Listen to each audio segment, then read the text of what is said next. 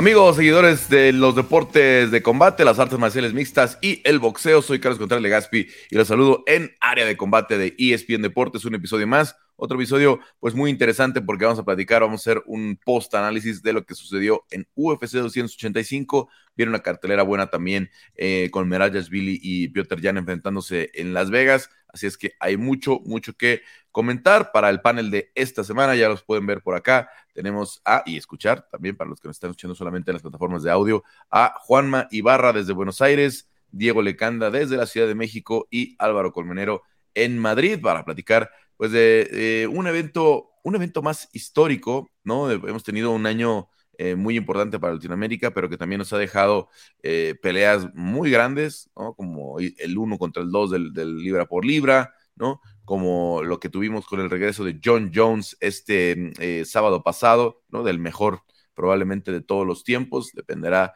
que tomen en cuenta sí o no lo que, lo que ha pasado con él fuera del octágono y después, obviamente, Alexa Grasso con la sorpresa más grande en lo que va del año en contra de eh, Valentina Shevchenko, la tercera sorpresa, la segunda sorpresa más grande en la historia de las peleas de campeonato femeniles, después de la de Juliana Peña y solo un poquito arriba de la de Holly Holm a, eh, a Ronda Rousey.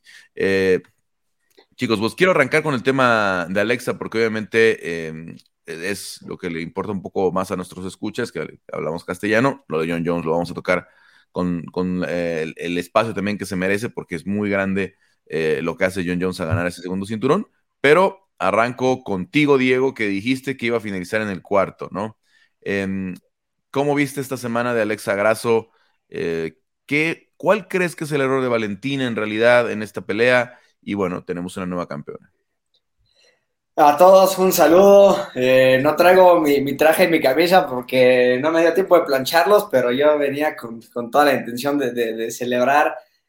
Eh, un, una cosa muy importante que creo que, fue lo que, lo que le, pudo dar la victoria a Alexa y algo que mencionaba también la semana pasada era que Alexa necesitaba ganarse el respeto de Valentina temprano y creo que lo hizo muy bien en ese primer round. Y, conforme se daba la pelea, aunque Valentina eh, tuvo la compostura en el segundo y tercer round y empezó a, tener buenos momentos, sí llegó a frustrarse. Y, ese, e, ese ataque de giro que dio, que el campamento de Alexa había reconocido y hemos estado viendo esta semana cómo entrenaron ese, ese movimiento, esas posiciones, creo que fue lo que, lo que hizo que Alexa pudiera aprovechar el momento, que Valentina no fue tan, tan cuidadosa con sus ataques y sobre todo este ataque giratorio, ¿no? Entonces, muy bien el equipo Alexa que tenía reconocido que Valentina hacía esos, esos giros, toma la espalda y pues bueno, ¿no? El resto es historia, pero creo que fue una combinación de, frustración de parte de Valentina de, una buena estrategia de parte de Alexa y de, y de no solamente frustración, sino pues como desesperación de, Valentina. Entonces, pues sí, como decías, uno de los upsets más grandes, como TJ Dillashaw con Renan Barao, como, Holly Holm con Ronda Rousey o, Juliana Peña con, Amanda, ¿no? Yo creo que, está ahí. Y, y, desbancando a varios de esos lugares, porque pues ya se hablaba, ¿no? De la siguiente oponente para, para Holly, perdón, para, para Valentina, como si Alexia no fuera su siguiente oponente, ¿no? En Blackfield, todo esto. Entonces, eh, increíble, increíble momento para Alexa y, para México que se está viviendo. Y nada más una aclaratoria, ¿eh? Yo estoy sospechando que cuando Amanda Nunes el domingo, el sábado pone que tiene Five News coming, eh, o que, que, ya tiene una pelea, ella ya estaba pensando en retar a Valentina cuando Valentina ganara. ¿no? En el plan de Amanda decía, ah, pues ahora gana Valentina y además me compro otros seis, ocho meses descansando, ¿no? Porque Amanda sabemos que ya no quiere estar muy activa porque otra vez empezó a correr en la arena el rumor eh, con dos, tres personas que yo hablé, con, contactos con Amanda, de que era Irene y que era, se, iba a anunciar muy pronto la pelea. Irene a la fecha que estamos grabando no ha tenido una oferta por pelear por Amanda Nunes. Ojalá, sabemos que es la pelea que debería suceder, si no es la tercera con Juliana Peña, porque al menos Irene es una rival diferente, las que ya enfrentó, ya enfrentó a Pennington, ¿no? Eh, viene de perder que te enviera, ¿no? Ya enfrentó a Holm, ya enfrentó eh, a y a cualquiera que podamos pensar prácticamente las de arriba. Entonces Irene es la única que parece un reto diferente. Pero de momento no. Así es que en muchos aspectos creo que ya todos estábamos pensando en lo siguiente. Bueno, estaban pensando en lo siguiente. Por lo mismo que yo hablaba la semana pasada con esta Cris, ¿no? Le decía, a ver, es que como no hay voces latinas, como no hay nadie eh, que haya seguido realmente, porque dicen que siguen la carrera de Alexa, ¿no? Los, los, los medios estadounidenses cuando gana, ¿no? Y luego, ah, bueno, pues es que sí, esta, esta chica nada más boxea bien, ¿no? insisten con eso, insisten. Y llegamos toda la semana escuchando, Alexa solo boxea bien, Alexa solo boxea bien, Alexa, vamos a ver el boxeo mexicano, vamos a ver. Y estuvo muy lejos de ser una, una, una exhibición donde lo, más relevante fuera el boxeo. Fue una estrategia impecable, un estudio que le hicieron de Valentina, que ahora les voy a contar más adelante algunas cosas más, pero eh, que Valentina no hizo. Valentina estaba diciendo, a mí échenme la que sea, Fiorot, Tayla otra vez, eh, Alexa, quien sea, yo estoy lista. No, ustedes díganme contra quién voy, yo voy a estar lista. Y eso no es cierto, no se puede. No puedes estar listo para todos, no puedes estudiar a todos y tener el, el, el propio John Jones lo dice. Cada pelea para mí es pasar exámenes, ¿no? Yo tengo que estar estudiando tanto a los rivales para poderlos vencer, ¿no? Y, y por eso se ha mantenido campeón en 15 peleas. Em, a ver, Juanma, em, creo que estás silenciado, Juanma. Ah, no me había escuchado que habías preguntado, Carlos. Eh, un plan maestro y una ejecución aún superior, Carlos, porque planes maestros para estas situaciones hay muchos, pero dar el paso y tomar la espalda, la única que ha podido hacerlo hasta ahora ha sido Alexa. Un planteo muy inteligente, hubo un boxeo que se sintió, Valentina sintió el poder del 1-2, sintió el poder de las combinaciones, hubo una guerra por la distancia, como anticipamos que iba a pasar, y quiero destacar algunos comentarios que he escuchado en medios de una mala noche de Valentina. No, no, la noche de Valentina no fue mala. Valentina iba dos rounds arriba claros y al sentir los puños poderosos de Alexa recurrió a un elemento que hasta el momento no habíamos, no habíamos visto tanto en el juego, que son los derribos a dos piernas. Alexa pudo defender un solo derribo de Valentina. En ese momento pudo mezclar Bárbaro y estaba removiendo los puntos de poder de Alexa hasta que sucede la toma de, eh, la toma de espalda y la sumisión posterior. Un año de oro para México con tres cinturones, un panorama totalmente, una nueva vida de ahora en más para Alexa Grasso, que ya quien tiene un mural ahí en Tijuana también. Se están pintando todas las paredes con los nuevos campeones de México, ahí en la vía rápida de Tijuana, por, parte del artista visual Orozco. Y una nueva vida dejó atrás a Valentina con siete defensas del título. A ver qué se viene, pero insisto, no fue una mala noche de Valentina. Alexa le ganó a una gran Valentina que en su momento tuvo que hacer ajustes porque se vio sorprendida por el poder de la mexicana y ya casi que podríamos hablar de un artista de la sumisión más que un artista del knockout, porque al paso que va, en sus últimas cuatro peleas, tiene dos sumisiones. Así que una nueva vida para Alexa. Y se salvó Carla Esparza de alguna forma milagrosa, ¿eh? Porque acá les pasa casi le arranca el, brazo. con el brazo de goma es en México, sí. Con el armbar. Álvaro, te veo ya un poco ansioso. ¿Qué tal, amigos? ¿Cómo estamos? Eh, yo creo que mi definición de esta victoria, chico, bueno, lo primero, enhorabuena, por supuesto, a todos los amigos mexicanos, porque es historia, es historia pura lo que estáis haciendo, con tres campeones ya. Eh, yo lo que veo aquí es el avance de la profesionalización de las estrategias y de los luchadores y las luchadoras. Y me explico.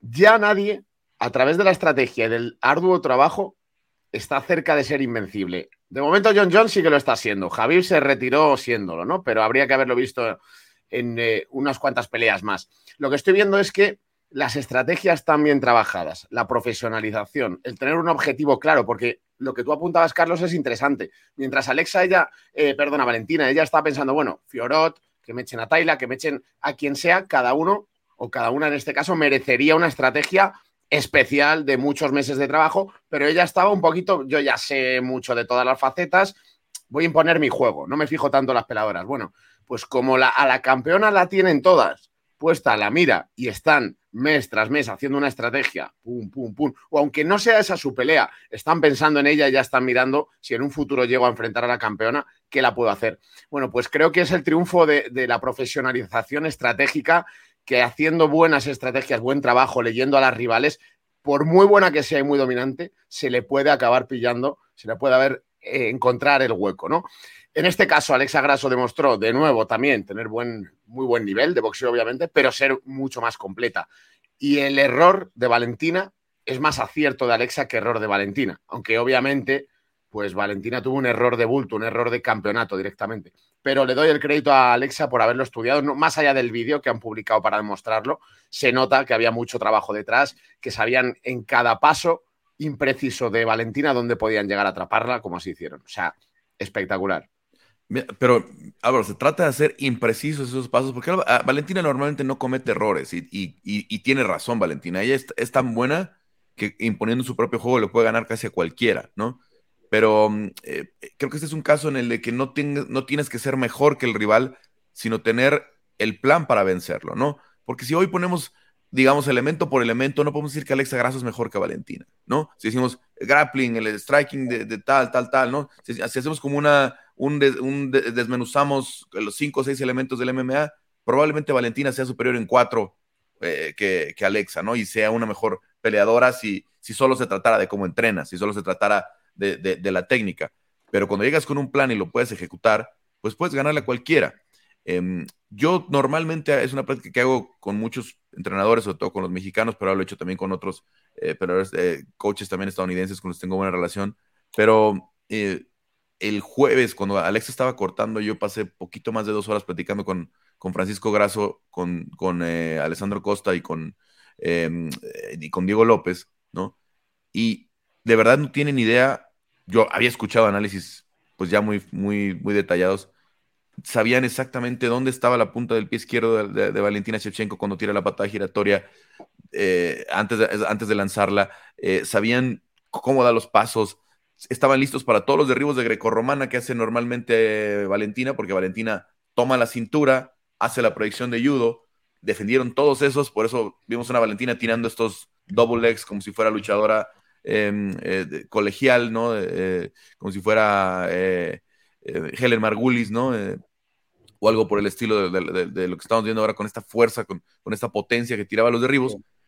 Pero estaban listos para todo eso, estaban listos para todo eso, estaban listos para defender el crucifijo, ¿no? Lo trabajaron muchísimo como, como salir del crucifijo, que fue, es algo clave, porque salir del crucifijo en el segundo round la hace gastar mucha energía a Valentina, la frustra muchísimo porque no le había pasado tener tan cerca el crucifijo y no poder, porque Alexa cuando camina, sobre todo cuando camina sobre la jaula y sale de ese, creo que le da la vuelta ya completamente a la, a la pelea, ¿no? Aunque todavía gana el tercer round Valentina, pero es un triunfo muy importante de, a ver, salí del crucifijo y ahora qué vas a hacer, porque incluso Alexa la pone de pie y la, alcanza a poner en el clinch. Entonces, es una, es una pelea muy bien estudiada. Eh, un error de Valentina que no fue tirar la patada, porque la patada es mucha su fortaleza, sino no haber estudiado, porque Alexa había hecho ese, ese movimiento con Jojo Calderwood, con un codo giratorio o un, un, puño giratorio que tira eh, Joan, Wood, eh, ahora Joan Wood, perdón, eh, le toma la espalda y la somete. Y luego se robaron una página de la, de la, de la pelea de, de Santos, que no es borrón y, cuenta nueva. la pelea de Tayla Santos enseñó muchas cosas a todas las siguientes rivales de Valentina. Primero, que no tomar el cuello puede ser mejor eh, meter la presión en la, barbilla, si yo estaba anoche otra vez viendo toda la pelea de Tayla Santos, Tayla siempre está entrando a la barbilla y la incomoda mucho más que cuando logra entrar más abajo, porque le mete toda la fuerza por acá y Valentina le cuesta más trabajo llegar a las manos de Alexa. Entran en la barbilla y meten toda la presión en la barbilla.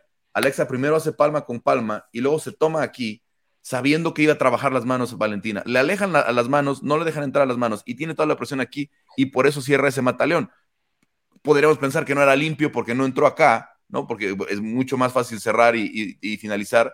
Pero con ese tipo, después de haber estudiado la estrategia de, de dijeron, es mejor hacer así el mataleón, es mejor meter así la presión y terminó funcionando. Eh, cuando tú te preparas para mejorar solamente tus elementos, pues corres este riesgo que corrió Valentina y Alexa desde el mes de diciembre, al menos que fue la primera vez que yo hablé con Pancho del tema, ya estaba trabajando en eso, mucho más, ah, muchos meses, muchas semanas antes de que se anunciara la pelea. Ellos ya, estaban listos para lo que venía, ya estaban estudiando y bueno, pues ahí está el, ahí está el, resultado, ¿no? Una nueva campeona, eh, pinta para una eh, revancha inmediata, lástima por, por Erin Blanchfield que ya se había perfilado como la siguiente retadora, pero ahora Erin tendría que enfrentar a una, tal vez una Caitlin Chukagan, eh, Tayla Santos, eh, eh, no sé, que, se cayó esa pelea, la de Tyla, que, ya estaba cantada, o Manon Fioro cuando regrese, ¿no? Mientras que Alexa se convierte en una opción muy clara si es que México sucede en el segundo semestre. Pudiera ser agosto, pudiera ser eh, septiembre para su fecha de regreso y sin ningún problema. Pero vamos a ver qué termina sucediendo. Gana muchísima vida las 125 libras. Cada vez que hay, cambia un campeón, revive todas las divisiones. Hay un poquito de vibra de lo que pasó en las 170 libras con esa patada de Leon Edwards, que, la puso pata para, patas para arriba. Y si bien hay ahora, incluso mínimo un segundo capítulo como que va a haber seguramente ahora en la 125, o un tercero como el que se viene en UFC 286 en la estelar de, Londres. Hace bien con muchos peleadores que vuelven a tener una oportunidad. En el caso de la Vuelta pasó con Durinio, pasó prácticamente con toda esa camada de peleadores hasta Jorge Masvidal, que cierra el, top 10. Lo mismo pasa en las 125 libras. Erin, como bien decías, tiene que esperar un poquito. No va a haber ningún problema. Es joven, tiene 23 años, está en camino ascendente. Pero vuelve, además de esa sensación del yo también puedo, del, ah, esto había que hacer. Eh, una, era una división que estaba muy, quieta, Carlos, desde hace muchos años, prácticamente desde, que, desde su fundación, porque la primera, desde su creación, porque la primera campeona fue Nico Montaño, ganadora de Ultimate Fighter. Rápidamente se le quita el cinturón porque no puede dar el peso. La primera peleante. no se presenta en Dallas. Sí, contra, contra De Valentina contra Joana. Y de ahí las siete defensas. Así que ahora una nueva vida con un tercer capítulo que vendría a, estar en la línea de tiempo de un UFC México, supuesto, Carlos, ¿no? Agosto, septiembre. Eh, es la fecha que cuadra ahora, vamos a ver. Vamos a ver, ¿no? Esos, esos pagos por evento, afortunadamente, el, tanto el de agosto como el de septiembre no están tan casados. El de octubre sabemos que es Abu Dhabi, noviembre Madison Square Garden, diciembre Las Vegas. El año pasado fueron a Las Vegas, el anterior también fueron a Las Vegas en el mes de septiembre. Vamos a ver qué tanta flexibilidad hay em, para, para una situación así. Una lástima que esto no sucedió a tiempo para que cuadrara para un 5 de mayo con Brandon, Alexa y Yair, ¿no? Estaban muy cerca los tres de, de sus peleas de campeonato, pero hubiera sido, hubiera sido eh, eh, interesante, ¿no? Ahora, hacerlo en septiembre en la Ciudad de México, fin de semana de la Independencia, si es que Canelo está en Las Vegas o está en Londres, Canelo, pues no tendría por qué chocar, pudiera ser eh, algo, la verdad, muy fácil de hacer y una locura, porque además un fin de semana donde viene mucha gente de la Ciudad de México, pudiera venir como gracias con el Gran Premio de la Fórmula 1, eh, un, fin de semana de, puente, como le llaman, de, de, día festivo. En fin, ¿algo más que destacar de la victoria de Alexa Grasso antes que pasemos a John Jones? No, hemos tocado todo. Pues nada más me gustaría opinar que no soy fan de una revancha inmediata en esta ocasión, sobre todo por una finalización.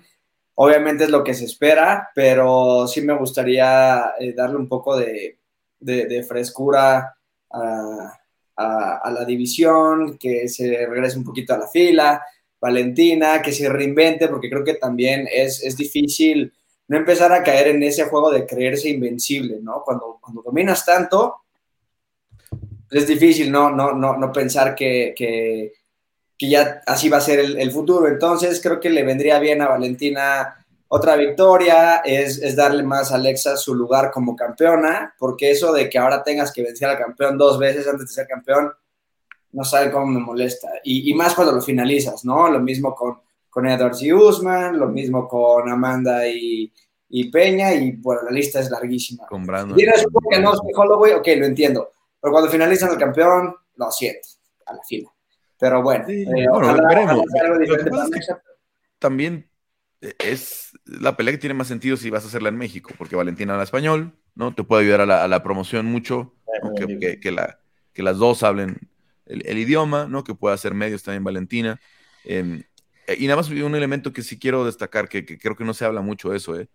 El semi-retiro de Antonina Shevchenko es clave en esto, ¿eh? Porque se había acostumbrado Valentina a estar haciendo un camp tras otro, porque pasaba su pelea, venía la de, la de Antonina, venía la de Valentina, la de Antonina, Valentina, y las dos estaban todo el tiempo en camp durante dos o tres años, desde que entró Valentina, de Antonina al UFC vía Contender Series, ¿no? Fue una cuestión de Bastuvo, yo, y no paraban, no paraban, hasta hacían eh, técnicamente seis campamentos al año, cinco o seis campamentos al año. Y esta fue la primera vez que la vimos ya prácticamente relajada, porque estoy seguro que no dejó de entrenar, pero en una situación de mucha menor presión, ¿no? Termina su pelea en junio y ya no tiene que, preparar el campamento su hermana, fueron muchos meses, etcétera, etcétera, y eso pues ayuda muchísimo. Estar en el día a día pensando en la presión de la pelea cambia mucho. Vámonos con eh, el evento estelar. resulta sorpresivo por la facilidad, ¿no? Yo, yo decía, hace un día de campo para John en cuando empieza a luchar, pero pensé que iba a durar mucho más. Pensé que, que Cyril podía tener, eh, al menos para llevar la pelea a aguas profundas por más de tres rounds, ¿no? No pensé que tuviera la capacidad de ganarle algún round a John, pero sí pensé que iba a ser una pelea similar a la de Francis Ngannou, ¿no? En la que si lo tocaba por ahí, John lo derribaba, etcétera, etcétera. No vimos prácticamente nada de Cyril Gann. Eh, una actuación pulcra, un nuevo campeonato para John Jones. Eh, arranco ahora contigo, Álvaro. Eh, ¿Qué representa? ¿Qué vimos del, pues ya casi consensuado GOAT, ¿no? Mejor de todos los tiempos, ¿no? Ya, ya hoy no escuché a nadie que no dijera que es el mejor de todos los tiempos. Yo creo que el que tenía dudas esta era la prueba de fuego al final, eh, es que qué dudas podían caber. A mí no me cabía ninguna, solo lo has comentado al inicio, los aspectos extradeportivos que son eso, fuera del deporte, que no haya tenido una carrera inmaculada en ese sentido, y luego también deportivos, bueno, pues aquellos positivos, ¿no? Pero más allá de eso, lo que es el deporte como toda la técnica, habilidad, el desempeño dentro de una jaula, creo que para mí es el mejor de todos los tiempos. Si había alguna duda, con esto se solventa, cualquier tipo de duda. Fue una, dominación de, desde el inicio, no le dio margen a hacer prácticamente nada a Cyril Gann y eso nos trae algunos puntos importantes, como lo enfocado que volvió, como la versión más madura que hemos visto, lo bien que estaba, si veis todo el embedded o el countdown, se le ve una versión de John Jones mucho más calmada, mucho más enfocada, centrada, bien preparado. La incógnita ¿Qué me quedo yo? Bueno, pues que me habría gustado ver más asaltos para de verdad ver cómo se ha moldado su cuerpo al peso pesado. Porque cuando una pelea se vaya al tercer, cuarto o quinto asalto, habrá que ver esa versión de John Jones, si es que alguien le llega. Pero bueno, en cualquier caso creo que es indudable, es el GOAT, se ha proclamado el campeón lícitamente, no hubo nada raro, simplemente acabó rápidamente y sin complicaciones a un Cyril Gunn que habíamos estado analizando durante días y días y días todo lo que podía llegar a hacer a John Jones y no vimos absolutamente nada. Entonces, a mí el sabor agridulce que me queda quizá es ver qué pasa con John Jones a la larga distancia en el peso pesado o qué pasa con todas esas combinaciones de John Jones antiguas, creativas, poco ortodoxas, codos, rodillas, con este peso, si tiene la misma fluidez. Pues todo eso lo quiero ver. O la potencia de pegada. Son incógnitas que espero resolver en el próximo combate. Pero de momento no le ha podido salir mejor. No sé la bolsa exactamente, pero más de 5 millones de dólares seguro. Una vuelta muy tranquila ha solventado todas las dudas que habían quedado en los últimos combates frente a Dominic Reyes y, compañía. Yo creo que, ha sido perfecto. Y el pago por visión también habrá que verlo, pero he leído por ahí, no sé si será verdad o no, datos de que puede estar en un top 5, en un top 10 de pay-per-views eh, de pago por visión de ventas en, el récord histórico. No lo sé, pero en cualquier caso sé que ha vendido bien pay-per-views y esto ayuda a revitalizar a las MMA sin duda alguna. John Jones, Conor McGregor, estamos viendo un poco como un déjà vu, ¿no? definitivamente un regreso muy, muy em, importante, ¿no? Em, como dices, revitaliza también una división del peso completo que perdió a, su gran figura, Francis Ngannou, por una negociación que no llegó a, buen término. Eh, las cifras, digo, obviamente todo esto nunca es oficial. Yo no había hablado de que estaba ganando como 8 millones de dólares, que él quería ganar 30, digamos, ¿no? Dice, pues eh, que por ahí como es la cifra de Canelo, ¿no? Todo el mundo dice, pues quiero ganar 30 millones. Debe haber sido un número menor, ¿no? No creo que hayan llegado a los 30, pero sí más de los 8 millones que había estado ganando. Eh, por ahí siempre salen muchas cifras que son imposibles de corroborar. Ayer escuchaba esta entrevista que dio Chel Sonnen, que dice que le pagaron 9 millones de dólares por la, por la segunda pelea de Anderson Silva, ¿no? Eh, y cuando probablemente se reportó que ganó 250 mil esa vez, ¿no? Es, es, muy complicado tener esos, esos esos números, pero al final de cuentas creo que el UFC sabe del valor de John Jones y, lo está teniendo ahí y saben lo que significa tener un año de John Jones dos veces y de Conor McGregor una vez, ¿no? Para el, negocio de la, de, la, promoción. Bueno, em, vamos a ver cómo le va con Stipe, ¿no? Yo por ahí ahorita creo que la gran amenaza que podría tener es Tomás Pinal, pero no sé si por el tiempo alcancemos a verlo con Tomás Pinal, ¿no? Porque Sabemos que está saliendo de la lesión y veremos cuando regresa. Tendrá que ser una pelea de tune-up, Tomás Pinal, ganar una eh, con alguien con un nombre grande, con un nombre importante para ganarse una pelea de campeonato con John Jones. Eh, Juanma, eh, ¿te sorprendió que fuera tan fácil para John? Me sorprendió, me, asombró la facilidad con la que con la que lo sometió. Fue muy loco verlo porque eran las vibras, era el mismo, yo, en movimiento y en manera en la que él pensó el combate fue el mismo Joe Jones de las 205. Ir acechando, pateando abajo, pateando con una cierta crueldad, como siempre fue el juego de John, pero buscando el, el derribo. Algún romántico podría hablar de, shoot wrestling, de golpear para después llevar al piso, algo como lo que hacía George St. Pierre y que ha sido característico en el juego de, de John.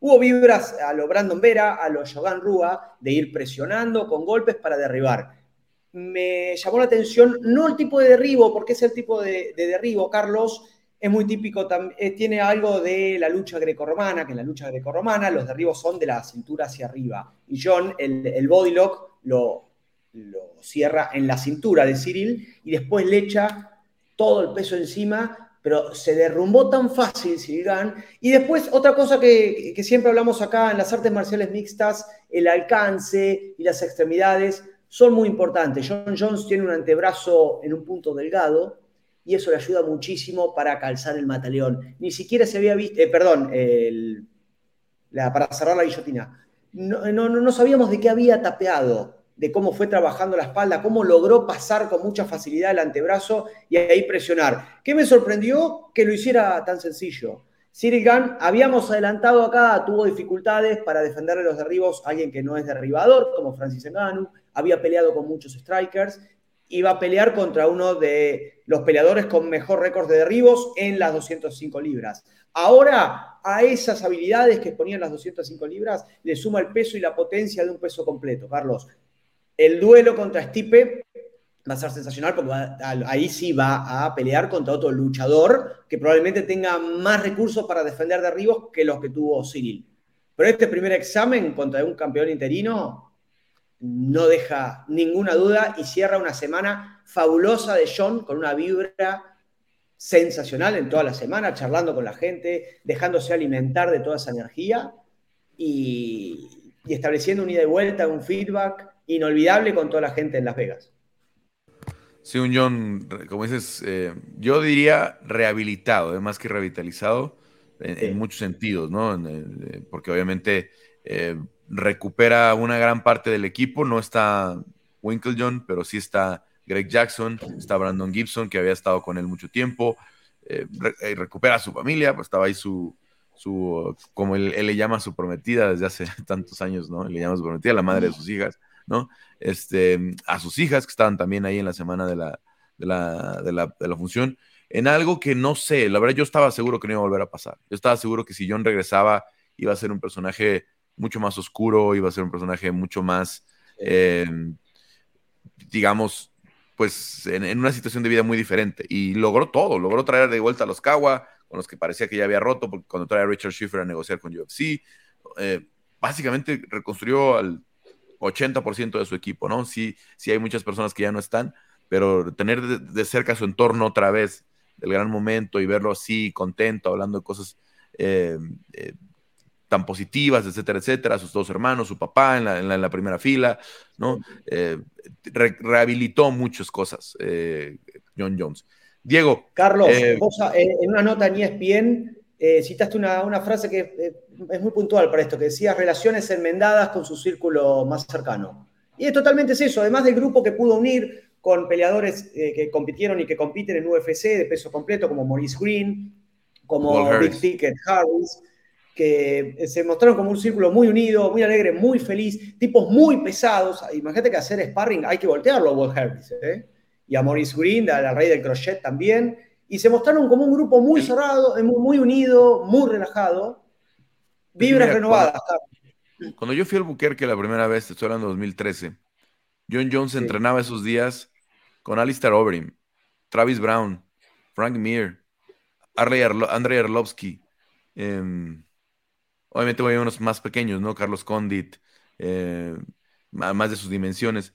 Pero en ese entonces, yo creo que Arlovsky, Travis Brown, eh, em, eran, y Frank Mir, todos eran top, top 5 del peso completo. Él entrenaba con el top del peso completo en ese momento, o, top 10 al menos. O sea, él, nunca ha estado, nunca, nunca ha estado acostumbrado a entrenar con, peleadores más chicos que él. Siempre ha trabajado con los pesos completos en sus gimnasios, o en el gimnasio de Jacksons. Entonces, no, no era, nunca fue una, una duda si iba a poder, ¿no? Eh, con, los, con los, con, los pesos completos. La cosa es su cuerpo, cómo iba a acoplarse a una rutina diferente de semana de pelea, etcétera, etcétera. Diego, cerramos contigo. ¿Te sorprendió John Jones? Me sorprendió no la facilidad con la que lo hizo, porque yo no tenía duda de que su, nivel de lucha fuera así de superior al de, al de Gan. Lo que me sorprendió fue eh, lo apega la estrategia y, lo apegado que estuvo, ¿no? Porque vimos que al, final de su carrera en, en, semipesado, pues a lo mejor ya estaba aburrido y entonces decía, ah, yo no quería respetar el, striking de Santos y quería ver cómo estaba el mío y estaba probando cosas. Y esta vez fue, yo tengo una ventaja clara y la voy a explotar y desde el principio, ¿no? Entonces, por ese lado me sorprende. Creo que quedan muchas incógnitas para nosotros y hasta para él mismo, ¿no? Yo, yo sí lo sentí un poco, y entendiblemente, ¿no? Tiene tres años de no pelear, pero lo sentí no tan fino en, el striking, en, en, en, cómo caía después de unos intentos de, de golpes, ¿no? Como que, quedaba en posiciones incómodas donde Cyril Gann pudo haber aprovechado, ¿no? Como que quería girar y, que, quedaba medio, medio incómodo. Entonces, creo que sí había un poco de ring rust a nivel striking, pero no, no tuvimos tiempo de ver qué tanto, ni él tuvo tiempo de quitárselo, ¿no? Entonces, sí, aunque haya tenido un, desempeño impecable, creo que no fue lo suficiente para él mismo recuperar a lo mejor toda la, la confianza dentro de la jaula, probar cómo es su cuerpo eh, pesado adentro de, una pelea, porque por más que hagas sparring, por más que hayas entrenado, la pelea es la pelea, ¿no? Entonces creo que hasta para él mismo hay, hay algunas eh, cosas que, hay que resolver, que hay que todavía descubrir en la siguiente pelea eh, con Stipe, que pues va a ser, tengo entendido que ya es muy, muy seguro, ¿no? Y, y algo que también siento que para nada es quitarle mérito a Jones, pero algo de Cyril Gann en, su manera de, ser durante la semana, durante la pelea, se veía como hasta agradecido, como si le estuvieran haciendo el favor. Yo, no lo vi tan, tan motivado. Y no que tuviera que hacer trash talk, que fuera agresivo, simplemente se veía tan, pues como, pues yo solo estoy agradecido de estar aquí, ¿no? O sea, como de, pues ya, ya, ya gané nada más de pelear contra Jones. Y, creo que ahí le faltó a Gann un poco de, pues de querer más eh, esa pelea, de llevarle la pelea a Jones. por eh, eso le dicen el, buen muchacho, ¿no? Porque en realidad él siempre está alegre, él siempre está. Lo que sí me. no, no, quiero faltar al respeto a un peleador porque la verdad no es mi estilo, pero lo que sí me molesta es esa declaración de yo no estaba entrenando, ¿no? Este, yo no estaba entrenando hasta que me, hasta que me, hicieron que era concreta la pelea, ¿no? Eh, si es cierto, pues no te presentes, ¿no? la verdad es que hay tantos en la fila que quisieran estar ahí, ¿no? Eh, pregúntenle a este. A, ay, este. No, no, no, el luchador, este. Curtis Blades. A Curtis Blades, ¿no? A Curtis Blades, ¿qué hubiera pasado si le dicen, ¿no? ¿no? Te va a decir, yo estoy listo para John Jones toda mi vida, ¿no? O sea, yo estoy listo para John Aunque bueno, por las historias que se escuchan por ahí, John Jones sí era esa persona que no entrenaba y se presentaba y los destruía, ¿no? Claro, eh, eh, cuando llegas al punto de John Jones, a lo mejor John Jones lo empezó a hacer en la pelea 10 de campeonato o en la pelea 9 de campeonato, ¿no? Pero eh, antes no, antes construyes todo eso y si y está muy lejos de ese estatus de... Cuando le preguntan en la conferencia de prensa me da mucha risa porque John tiene razón, ¿no? Hay un, francés que le pregunta a, John, tú eres Michael Jordan y entonces él es LeBron y le dice, ¿cómo llegó él a ser LeBron?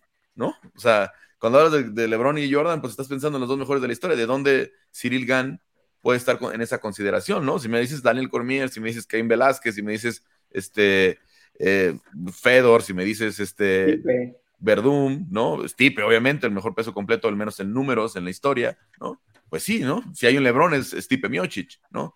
Este, y si hay un Kobe es, es eh, Caín o Fedor, no sé, pero no está en la conversación Cyril Gann, ¿no? Está muy lejos de eso. Eh, decepciona bastante, creo, a, a, mucha gente porque sí esperábamos más.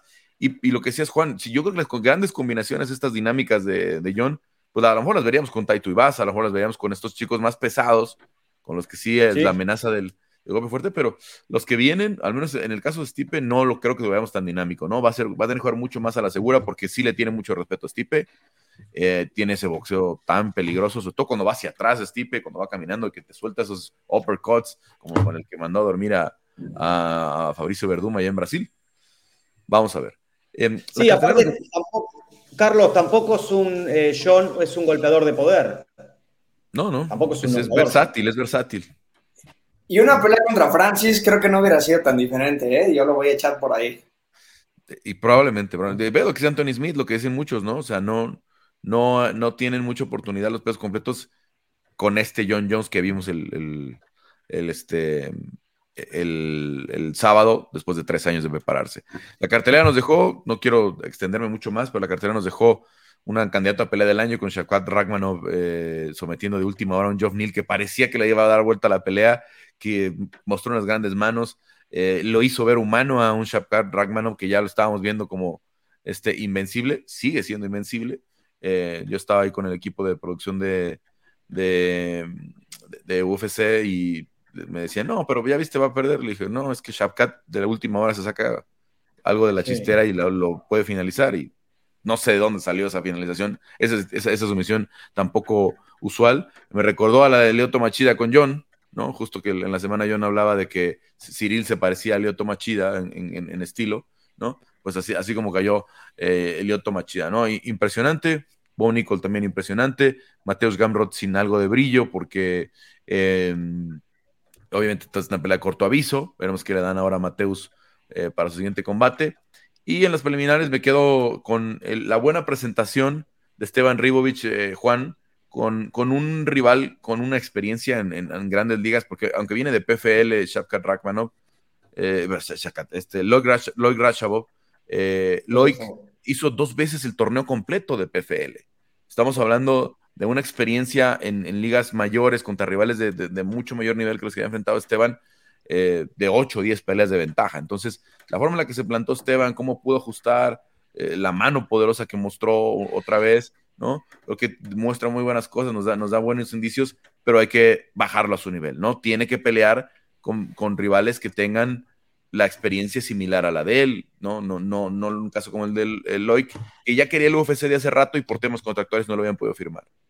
Sí, con un campamento entero que al final lo había hecho para Camuela Kirk, que es un, peleador eh, diferente porque es como, como Esteban, un striker que se va al suelo a finalizar, pero es un striker más liviano. Eh, características diferentes porque a fin de cuentas llegaron los dos con poco campamento. Había gente del entorno de, de Esteban que decía, no sé si es la pelea que más nos conviene pero después de un campamento muchas veces los peleadores quieren, eh, quieren pelear para, cobrar el dinero, para amortizar todo el tiempo, por la ilusión que le generó. Era un pay-per-view interesante para hacer un derribo, fue una buena, una, perdón, un estreno.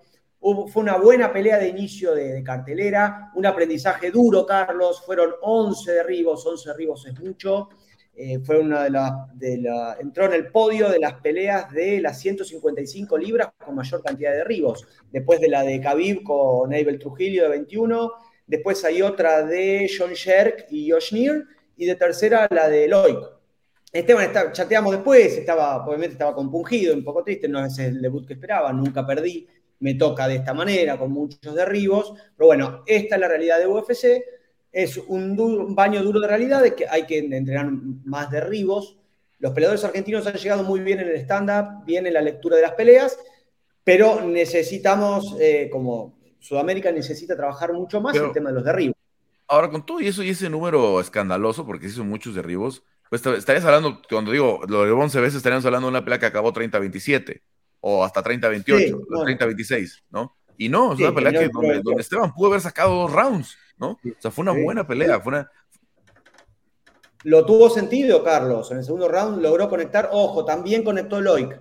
Loic es un buen prospecto, tiene buenas manos y lo, logró calmar un poquito con los derribos, logró sentarlo. Pero otro estreno en positivo junto al de Francisco Prado, Carlos.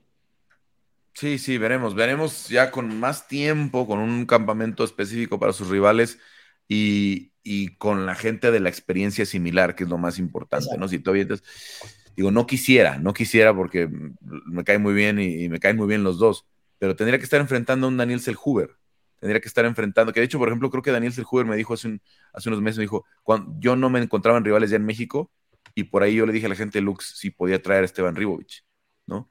O sea, que él, había visto a Esteban pelear en Argentina y me dijo, cuando no me encontraban ya rivales, dije, bueno, ¿y qué tal si traemos a este chico, no? No sé por qué no se concretó, no sé en, qué estuvo el estado, pero por ahí, ¿no? Estás hablando de, dos chicos que venían invictos en Latinoamérica, con muy buena, con muy buen este nivel a nivel Latinoamérica, pero ahora vamos a verlos ¿no? en, el, mayor nivel crecer al mismo tiempo, hacer campamentos más serios, etcétera, etcétera. En fin, nos alargamos de un poquito. Nada más eh, este sábado tenemos eh, Piotr Jan en contra de Merav Billy, una pelea que puede tener implicaciones, sobre todo para Merav, que no ha peleado por el cinturón, ya de, siguiente retador, ahí peleándosela con lo que pase con Chito Vera y Cory Sanhagen. Em, pero ¿cuál otra pelea les llama la atención de lo que tenemos el sábado? Empiezo contigo, Diego. Ah, pues eh, la pelea de hace unas semanas que se cayó de Span contra Krylov se, se reagendó para este fin de semana. Ahora en 215 libras nada más. Exacto. Entonces, eh, ya di mi análisis la semana pasada una gran diferencia para, este fin de semana es que ya no van a ser cinco rounds, sino tres. Entonces, a lo mejor no vamos a, ver tan tanto, tanto cambio, tanta mejora que podríamos ver a, Span eh, en, deep waters, ¿no? Como le dicen en inglés, como en, los rounds de, campeonato. Pierde ventaja Krylov, digo. ¿Mande? digamos que pierde ventaja Krylov en ese caso, ¿no? Exacto, exacto. Entonces, pues bueno, es, es una gran pelea y obviamente el estelar que tiene muchísimas implicaciones y que yo, yo, yo, yo le doy la, ventaja a Merab. Sí, bueno, Merab anda muy bien, lo enseñó, lo enseñó con José Aldo y es una pelea de muy alto perfil en el peso gallo, no se la pierdan. Em, eh, eh, Álvaro, ¿cuál, ¿cuál pelea te llama la atención este fin de semana? Hay varias, hay varias interesantes, pero yo me voy a quedar con la de Said Nurmagomedov contra Jonathan Martínez en las 135 libras. Es un auténtico peleón, un Jonathan Martínez que viene ya con cuatro victorias consecutivas.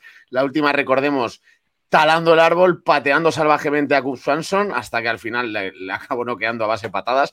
Es súper duro, también aguanta bien las peleas a la larga distancia, muy, muy, muy pegador, muy peligroso, es completo. Y enfrente un Nurmagomedov que también es temible, que viene también de una buena racha de cuatro victorias, que son estilos diferentes porque es más de lucha o de someter, sí, eso lo puede hacer una buena pelea, una pelea bonita, pero aparte ya hemos visto a Said intercambiar también arriba bien. Entonces, bueno, creo que es una pelea con incógnitas y con buenas expectativas. La pelea que necesita Jonathan después de esta buena racha, pues para meterse al ranking, ¿no? Porque ahí estás ahí ya metido en el ranking. No va a ser fácil para nada, ¿no? Pero ese pateo que tienen Chris Gutiérrez y Jonathan Martínez le, teme toda la división. ¿eh? Lo que están haciendo ahí con el coach Mar Montoya, de verdad es impresionante. Em, eh, ya te ganaron una, Juanma. ¿Cuál otra es la que te la, que, la que quieres ver el fin de semana?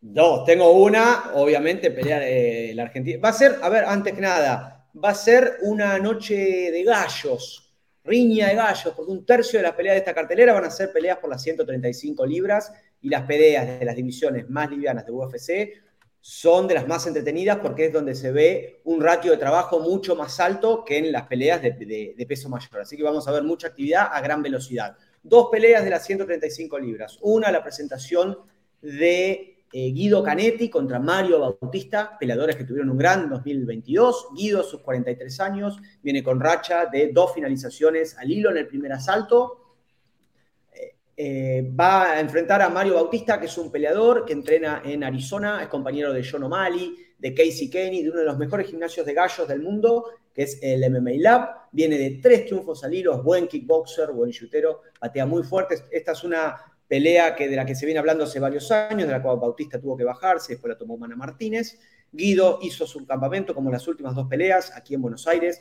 Llega muy, muy, muy motivado ha demostrado mucha rapidez y mucha destreza para derribar con patada y tomar el candado del cuerpo y pasar los ganchos, como hizo con Randy Brown. Gran duelo en la 135. Y en la otra pelea de la división gallo, que es imperdible, es Rafael Asunzado, probablemente la última pelea en UFC de uno de los grandes representantes gallos de, los últimos años. Alguien que hasta ha merecido una chance titular. No la ha tenido, pero le ha ganado a los mejores, a TJ Dillashaw, a Aljamain Sterling. Es un noqueador ahora en sus 40 primaveras, un poquito más grande, pero pelea contra un rival experimentado también, David Grant, en donde va a ser un choque de, viejos perros de batalla. Así que sábado gallo en ESPN. Es un peleón. Si vemos la David Grant con Chito, con Yañez, son, peleas, durísimas las de David Grant. Y obviamente eh, hay otro mexicano en la cartelera, eh, Víctor Henry, que está enfrentando a Tony Gravely. Viene Henry de perder cuidado con, cuidado con, con, la situación en la que se puede poner, porque debutó con esta victoria tan buena que tuvo en Ana Gemenu UFC 270, pero un peleador con un contrato tan caro como el que tiene Henry, que lo fueron a traer de Japón, eh, a lo mejor no le tienen mucha, mejor no le tienen mucha, mucha paciencia, ¿no? Así es que pelea importante también en el peso gallo, ya que mencionabas, eh, Juanma. Bueno, pues muchas gracias, nos arreglamos un poquito, valía la pena por la, lo histórico de los dos acontecimientos en los eventos, en las peleas estelares, tanto Alexa Grasso como John Jones. Y pues vamos a ver, vamos a ir pidiendo a nuestro compañero productor Damián Delgado que vaya integrando a Quique Rodríguez. Nos vamos nosotros. Juanma, muchas gracias. Diego, Álvaro, platicamos la próxima semana. Abrazo grande, gracias. Un abrazo. Abrazo, chicos. Bueno, ahí dejamos el tema de las MMA y vamos a platicar un poquito del, fin de semana de boxeo con Quique Rodríguez, también en la Ciudad de México. Quique, te escuchamos en el estilista, pero también agradecemos tus comentarios siempre por acá. ¿Cómo estás? Carlos, ¿cómo estás? Un gusto saludarte y no, pues gracias a ti por la oportunidad de platicar de box. Sobre todo en un fin de semana tan prolífico para las artes marciales mixtas mexicanas y pues, pues el levantón que están dando con estos resultados. Sí, vamos a ver, vamos a ver cómo se da el, tema, ¿no? Primero quiero preguntarte, digo, ya no va a pasar este año porque se anunció que el UFC va a ir a Newark el 6 de mayo, pero mm, ¿qué tan lejos sientes tú en ese tema de la industria que llegue a perder el, box las grandes fechas mexicanas, ¿no? Al menos, ¿no? Porque obviamente va a seguir habiendo grandes peleas, va a, seguir habiendo eh, grandes carteleras, pagos por evento de boxeo, ¿no? Viene Gervonta Davis contra eh, García, que será una pelea que moverá muchísimo dinero, que moverá mucha, mucha gente. La, conversación seguramente esta semana en los medios se, se, tornará otra vez al boxeo. Y las de Fury, y las de Joshua, y, y, las de Canelo y todo esto. Pero si Canelo no está, porque pues, por lo que al paso que vamos, pues Canelo lo quedarán 3, 4 años, ¿no? Tal vez, ¿no? Este, como máximo. Eh, porque también ya no hay tantas cosas emocionantes para él, ¿no? Y creo que este es algo que está pasando, ¿no? Ya, ya encontró su tope, a lo mejor ahí con, con y de ahí en 160 y 168, ¿qué puedes hacer, no? Eh, como para, ¿no? para ahí ¿no? No sé, algunas, algún par de nombres que han brotado, pero no, no hay algo que digas, otro Golokin, ¿no? Sí, para Canelo, ¿no? Entonces, ¿qué tan lejos ves eso? ¿Qué tan lejos ves que suceda 5 eh, de mayo, 15 de septiembre en Las Vegas? Con una figura mexicana del MMA estelarizando en ah. lugar del boxeo?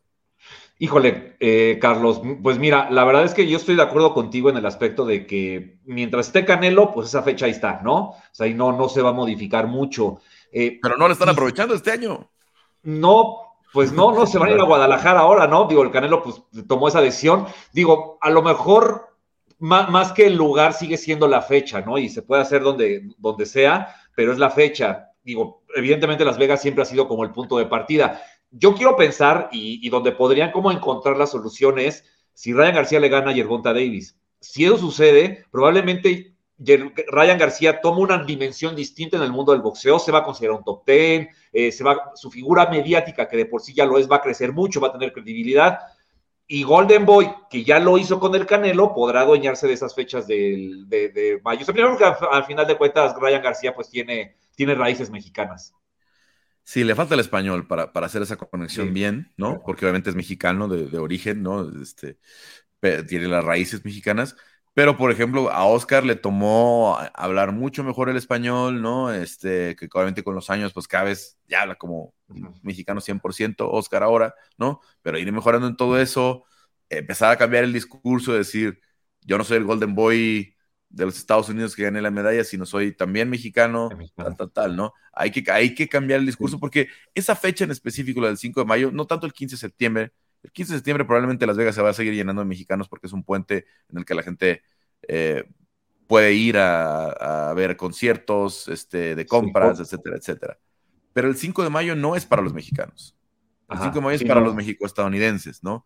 Que tienen un poder adquisitivo también bastante relevante, que tienen un poder adquisitivo eh, bastante importante que llenan el casino, eh, los tres o cuatro casinos alrededor de la arena los llenan esa noche, hay mucho flujo de dinero, ¿no? Porque no todos van a la pelea, pero muchos van al, al show alrededor de la pelea, ¿no? Van al, este, sí van a conciertos, sí van de compras, esto, lo otro, ¿no? Eh, entonces, es una, es una fecha muy importante, a mí me sorprende de verdad que el, que el MGM eh, no hay empujado un poquito más con la gente del UFC de tener un gran evento en torno al 5 de mayo, porque a partir de ahí deriva muchas cosas, ¿no? No solamente es la arena del, del T-Mobile, es la arena del MGM Grand, la arena del Mandalay Bay, todas las propiedades que ellos tienen para hacer conciertos, para hacer espectáculos, pues que van a tener un flujo muy importante ese fin de semana, que se incrementa, que se incrementa con un gran evento. Pero bueno, ahí está la solución, Ryan García pudiera ser, ya hemos visto a, Tyson Fury salir con un calzón de México para tratar de tener esa conexión, ¿no? etcétera, etcétera. Y siempre habrá la forma, pero con esto que está creciendo y del tamaño que está haciendo la bola de nieve, pudiéramos ver un cambio pronto, ¿eh? Que Carlos, que aquí viene una parte eh, que digo, yo, yo quizás no, no, tengo tan, tan dominada, es eh, cómo es el público que va a Las Vegas, porque me parece que el público que va a Las Vegas, si tú ves las funciones de box, les puedes poner ocho peleas de campeonato mundial, pero solo llegan a la estelar, ¿no?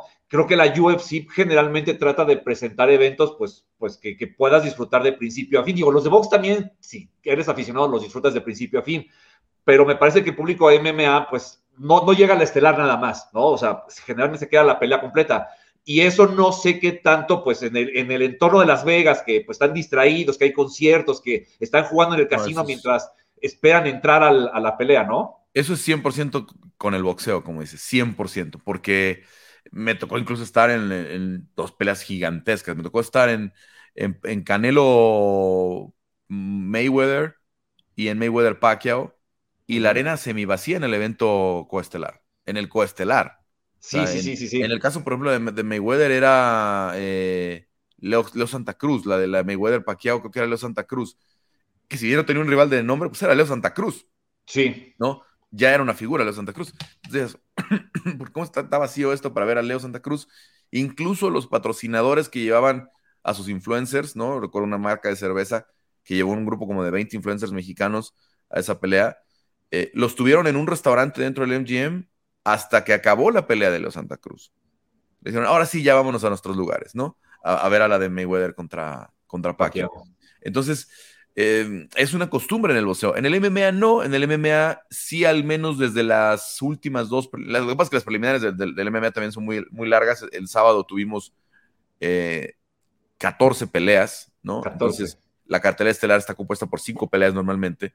Entonces, probablemente desde la preliminar siete de las nueve que fueron, ¿no? sí, de las nueve que fueron, de las de las seis o siete ya estaba prácticamente llena la arena, ¿no? Sí, cuando peleó, por ejemplo, Steven Rivich, el argentino, el que hablamos hace ratito, estaba muy poquita gente en la arena, pero te estoy hablando de que eran las dos y media de la tarde, tiempo local, ¿no? Claro. cuando el evento estelar va a empezar a las nueve y media de la noche, ¿no? Sí, sí es, sí es complicado para, para, también incluso para la economía, ¿no? Porque tomar un trago en la arena cuesta como 20 dólares, 25 dólares. Entonces, si, más bien prefieres andar en otro lado, ir a comer, etcétera, etcétera, ¿no? Pues el, gasto puede ser, puede ser muy caro.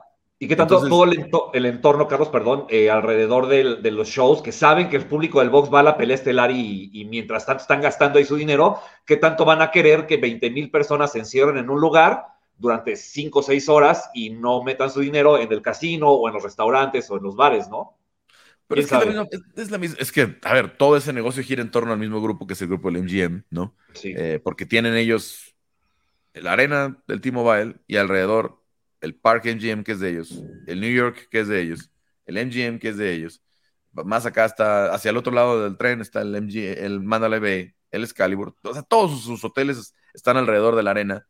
Entonces, para ellos el flujo es, porque muchas veces las familias no van, ¿no? A veces, a veces, bueno, pues este eh, los papás van a ver la pelea, ¿no? Y los niños se quedan con, las esposas, este, y las esposas eh, están gastando en otro lado y están haciendo otras cosas, y, ¿no? Bla, bla, bla. Eh, o los grupos de amigos que a lo mejor solamente unos traen boletos, pero pues se van todos y se acompañan y ya después pues, los que salen de la pelea, etcétera, etcétera, etcétera, ¿no? A mí se tocó ver muchísimos grupos así de, gente que nada más van, nada más van al, al relajo del fin de semana, ¿no?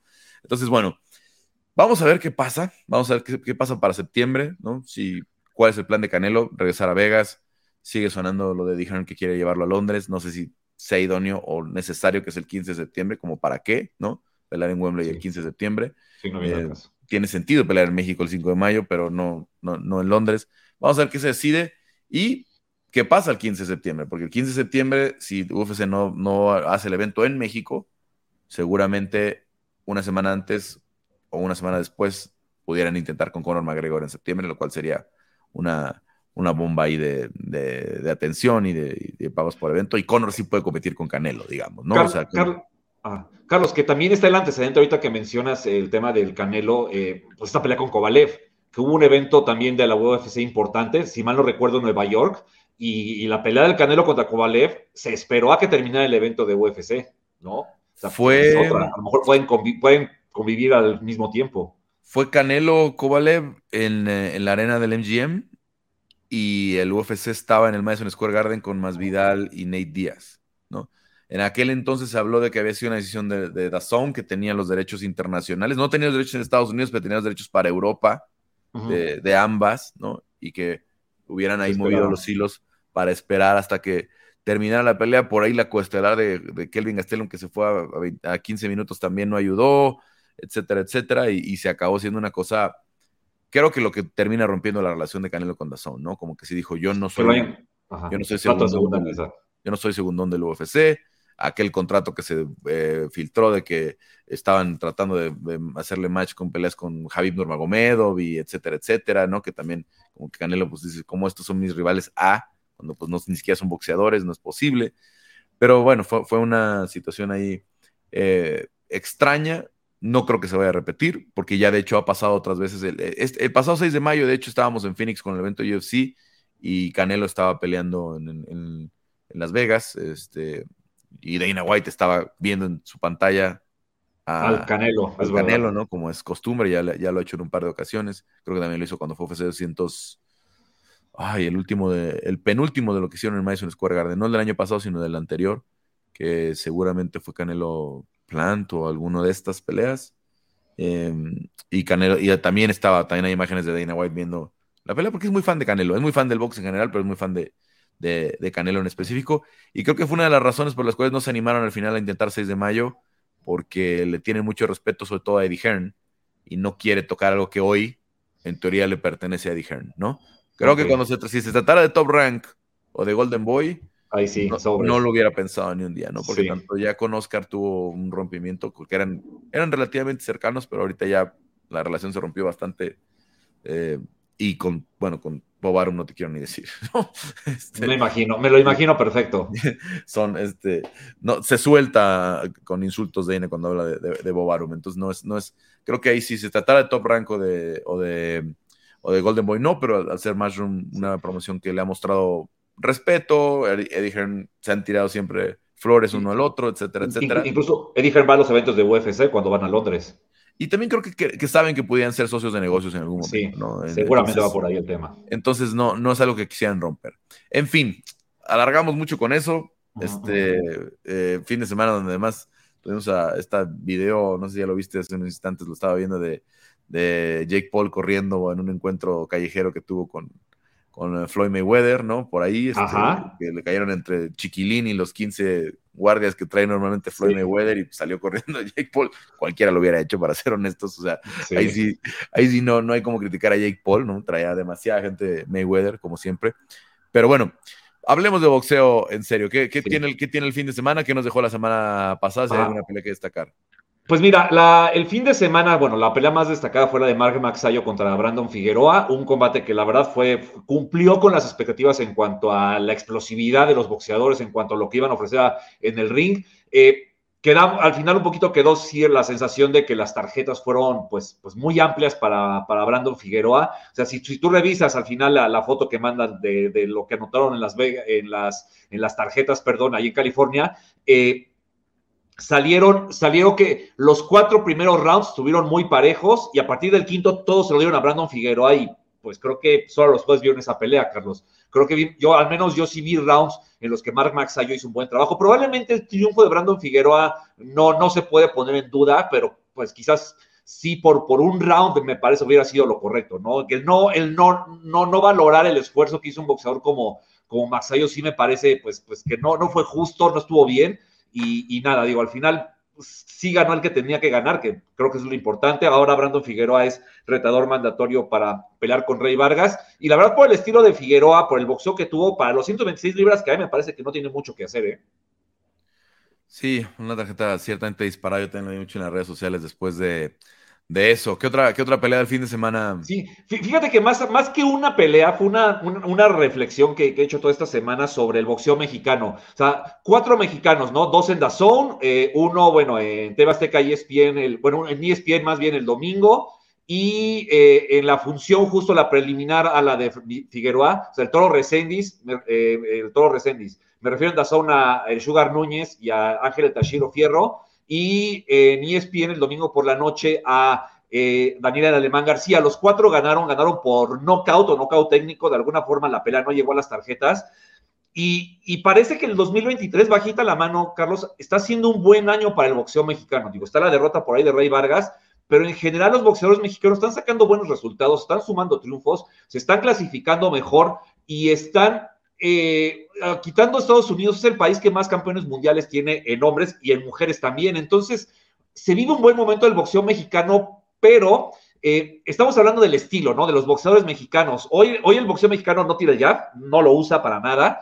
Eh, son boxeadores que van al frente, desordenados, reciben muchos golpes, tienen pegada, puros golpes curvos, chocan mucho el cuerpo, pelean muy en corto, eh, son boxeadores que se ve que entrenan mucho la parte física, pues, entrenan mucho el cardio, hacen mucho sparring, pero no corrigen la técnica, ¿no? Entonces, parece que se está buscando ese tipo de boxeador, porque además el boxeador que, que se le vende al mundo como el tipo de, boxeo, de boxeador mexicano y que también, eh, pues los promotores lo están, lo están aceptando muy bien, ¿no? Pero también la pregunta es, o sea, peleando así, pues, ¿qué tan largas van a ser las carreras de esos, de esos peleadores? Sí, definitivamente, ¿no? Y es, es, por lo que siempre llegamos al punto de si Canelo es o no estilo mexicano. Ah, sí se defiende, ¿no? Sí, no, y sí, sí, o sea, ya sí se mueve la cintura, ¿no? O sea, pues además, e, eso, Carlos, pues viene desde la escuela de don Arturo El Cuyo Hernández, ahí en los 70s, 80s, en lo que decía, mira, el tema de que te defiendas es para que recibas menos, si recibes 100 golpes vas a recibir 50 y eso va a hacer que tu carrera dure más y pues por consecuencia un boxeador va, a ganar más dinero y va a quedar en condiciones de salud pues mucho mejores para cuando se retire. Pero pues bueno, son, son ideas y son estilos y hoy parece que, que, que, el mundo del boxeo mexicano está de acuerdo que los boxeadores entrenen y peleen así. Pero bueno, son, son como... Y fue muy claro este fin de semana además. No, y es, es algo que en realidad el fan espera. Cuando, cuando un mexicano no pelea así, es es, claro. resulta una, una, decepción, ¿no? Cuando, y, se traslada también un poco al MMA, ¿no? o un bastante, ¿no? Esperan peleas sangrientas, que se fajen, que, que venga ese, ese tipo eh, de estilo que, digo, a veces no cuadra con el, el MMA por, porque se puede ir al piso, por, etcétera, etcétera, pero normalmente es lo que se espera y, bueno, pues vamos a ver. Desafortunadamente para, como dices, para las carreras, porque pueden ser más cortas, pues eh, ese tipo de guerras son lo que nos venden, ¿no? Y ahí están em, Rafa Márquez y Israel Vázquez. Eh, con sus cuatro peleas, con sus cuatro peleas y, una de las razones por las cuales Rafa está en el Salón de la Fama, ¿no? Para, la próxima, para la próxima eh, generación. ¿Qué vemos para, la, para esta semana, para este fin de semana, Quique? Este fin de semana, Carlos, hay una pelea, me parece que es bastante interesante allá en Australia, la de Tim Sioux contra Tony Harrison. Eh, recordemos que Tim Sioux iba a pelear a finales de enero con Jermel Charlo, pero Charlo se lesionó, no se sabe cuándo va a regresar, no se ha dicho nada al respecto, y pues Tim Sioux se quedó volando. Para que no se quedara sin actividad más de un año, pues en Australia le armaron este evento, evidentemente con, la autorización de Premier Boxing, y, y, es raro porque a pesar de que no fue su culpa que se haya atrasado la pelea con, con Charlo, de alguna manera eh, Tim Sioux está dando un pequeño paso atrás al pelear por un campeonato interino con Tony Harrison, porque en caso de que llegara a perder, pues quien tendría la oportunidad con, con Charlo no sería Sioux, sería Harrison, a pesar de que Sioux ya tenía la oportunidad pues, pues ganada, ¿no? Es una pelea buena, son dos estilos muy distintos, me parece que Tony Harrison es un peleador que, que por ahí le puede sacar la pelea al, al australiano Tim Sioux, pero bueno, también eh, el estilo del australiano, pues es de presionar, estar al frente, eh, llevarla al terreno físico, el, agotar a sus rivales, el, cargarlos, el, tema de las piernas, de que, de que se queden donde él quiere para llenarlos de golpes, ¿no? Entonces, pues vamos a ver, eh, creo que Harrison es un tipo inteligente que mete muy bien del jab, que se mueve, que puede un poquito contrarrestar el estilo que tiene Tsiu. Creo que es una pelea interesante, no de nombres tan grandes o tan importantes, pero como pelea de box me parece que tiene lo suyo. Muy bien, ¿alguna otra? Eh, pues no, básicamente esa, esa, Carlos. Sí, no, no, no hay mucho más este fin de semana.